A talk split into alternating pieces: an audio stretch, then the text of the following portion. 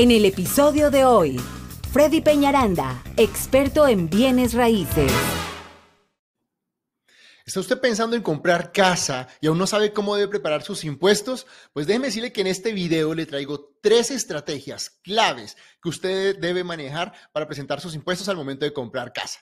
Y la primera, esta es para las personas independientes. Es muy importante que usted tenga claro que el banco va a tomar la ganancia neta de sus impuestos. Ojo, no el gross. No, muchos de ustedes me dicen, Freddy, yo hice 60 mil dólares en total. Sí, pero fuera de los descuentos, de las comidas, de todo, ¿cuánto fue tu ganancia?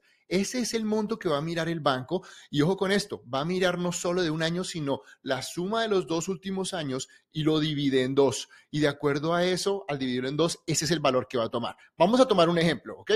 Digamos que un año, el año anterior ganaste 40 mil dólares y este año ganaste 50 mil dólares. El banco lo que hace es que suma los 40 más los 50 nos da 90 mil, lo divide en dos y lo cual le va a dar 45 mil dólares. Esa va a ser la ganancia que el banco va a tomar. Ganancia neta, le repito una vez más, ténganlo en claro, no gross. ¿Listo? Entonces, es muy importante. Muchos de ustedes me dicen, Freddy, pero entonces, ¿cuánto debo poner para de, de ganancia para comprar mi casa? Yo siempre les digo, lo ideal es que usted ponga la realidad de, de lo que usted gana, o sea, cuánto le quedó realmente del final del ejercicio, porque no queremos que compre una casa que después no puede pagar. Entonces, lo ideal y lo que nosotros siempre decimos es, antes de presentar tus impuestos, no le pongas tantos gastos, intenta ponerlo lo más cercano a la realidad de tus finanzas y de ahí me contactas. De ahí lo que hacemos es que nosotros hacemos una, una cita con el oficial de préstamo antes de presentar los impuestos con el borrador, con el preliminar, ya con la declaración sin presentar aún, pero ya todo listo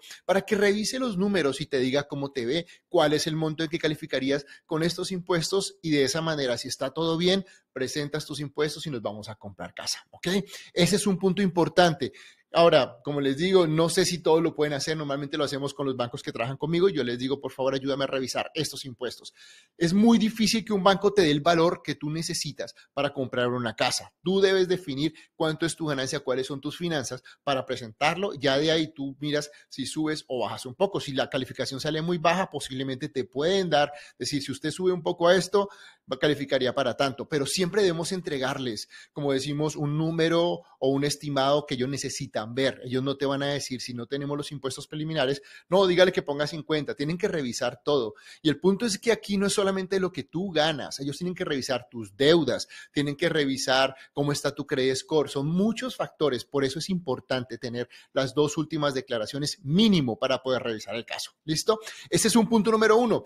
Estrategia número dos, y es bien importante, si tú eres un vendedor, si visitas proyectos, en fin, si trabajas con algo en tu carro, eres conductor obviamente, es importantísimo que tú pongas las millas en tus, en tus impuestos. Eso es algo muy, muy importante. Hemos tenido casos en personas que trabajan como conductores de camión y tienen 45 mil, 50 mil millas y llegan con nosotros y su contador no lo puso en la declaración de impuestos, ¿ok?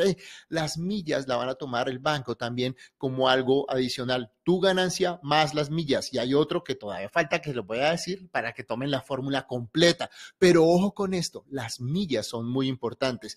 Te ayudan a subir tu calificación y es algo que no sale de tu bolsillo. Entonces, ya de ahí miramos, de acuerdo, si tú haces 15 mil, 20 mil millas, ¿cuánto serían dinero? Digamos que sean 8 mil, 10 mil dólares. Lo que hace el banco es que va a sumar la ganancia neta más las millas, ¿ok? Entonces, eso te ayuda a subir tu calificación. Muchos de nosotros pensamos que el banco solo toma la ganancia neta. Y ojo, va a tomar dos cositas más. Una de ellas es las millas. Y el punto número tres es la depreciación. Entonces, es algo muy importante. Si tú tienes, ojo con esto y escriban por ahí, si tienes propiedades de bienes raíces, si tienes vehículos, si tienes maquinaria, si tienes equipos, todo esto tiene algo que se llama depreciación, ¿ok? Entonces, ¿cuánto es el monto para cada cosa? Y si tiene que preguntarle a su contador, ¿cuánto se deprecia una casa? ¿Cuánto se deprecia un carro? ¿Cuánto se deprecia una máquina? En fin, ya eso su contador lo va a decir, pero dígale que lo ponga en su declaración de impuestos. Si tiene alguna de estas, dígale que lo ponga porque estos montos le van a ayudar a subir el monto de precalificación. Ahora aquí viene, ojo con esto, la fórmula es, la fórmula que el banco toma es la ganancia neta más las millas, más la depreciación. Esas tres. Entonces, si usted tuvo en ganancia 50 mil y tuvo en millas 10 mil, son 60 mil. Y si tuvo en depreciación 15 mil, estamos hablando de 75 mil dólares en que usted va a tener en calificación, ¿ok? Entonces es importantísimo que estas tres, grábeselas siempre, ganancia neta más depreciación más las millas. Esa es la fórmula que necesito que usted tenga con su contador cuando vaya a presentar sus impuestos para comprar una casa. ¿Listo?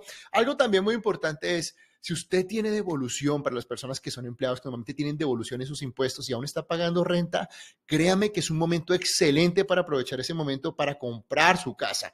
En este momento no necesitamos tanto dinero. Ojo con esto, yo nunca les digo, no es que no necesite dinero, necesitas algo de dinero, pero no necesitas tanto.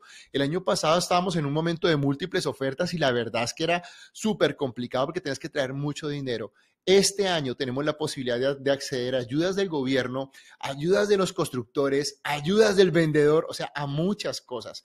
Pero como les digo, sí tienen que tener una base y eso lo puedes tomar de la devolución de tus impuestos. Aprovecha esta oportunidad que tienes en este momento. ¿Por qué? Porque pues las tasas de interés están un poco más altas que el año pasado y tenemos bastante inventario. Eso hace que tú tomes la ventaja en esto y puedas comprar tu casa con menos dinero. ¿Ok? Si están interesados en comprar casa, pues aquí está Freddy Peñaranda. Mi número de teléfono es el 832-696-3031. Una vez más, 832-696-3031. Si le gustó este video, dele like, suscríbase ahí abajito, dele notificación para que les llegue cada vez que subimos uno de nuestros videos que hacemos con mucho cariño para ustedes y también compártalo con sus amigos y familiares que estén interesados en comprar casa. Muchas gracias y nos vemos en un próximo video. Chao, chao.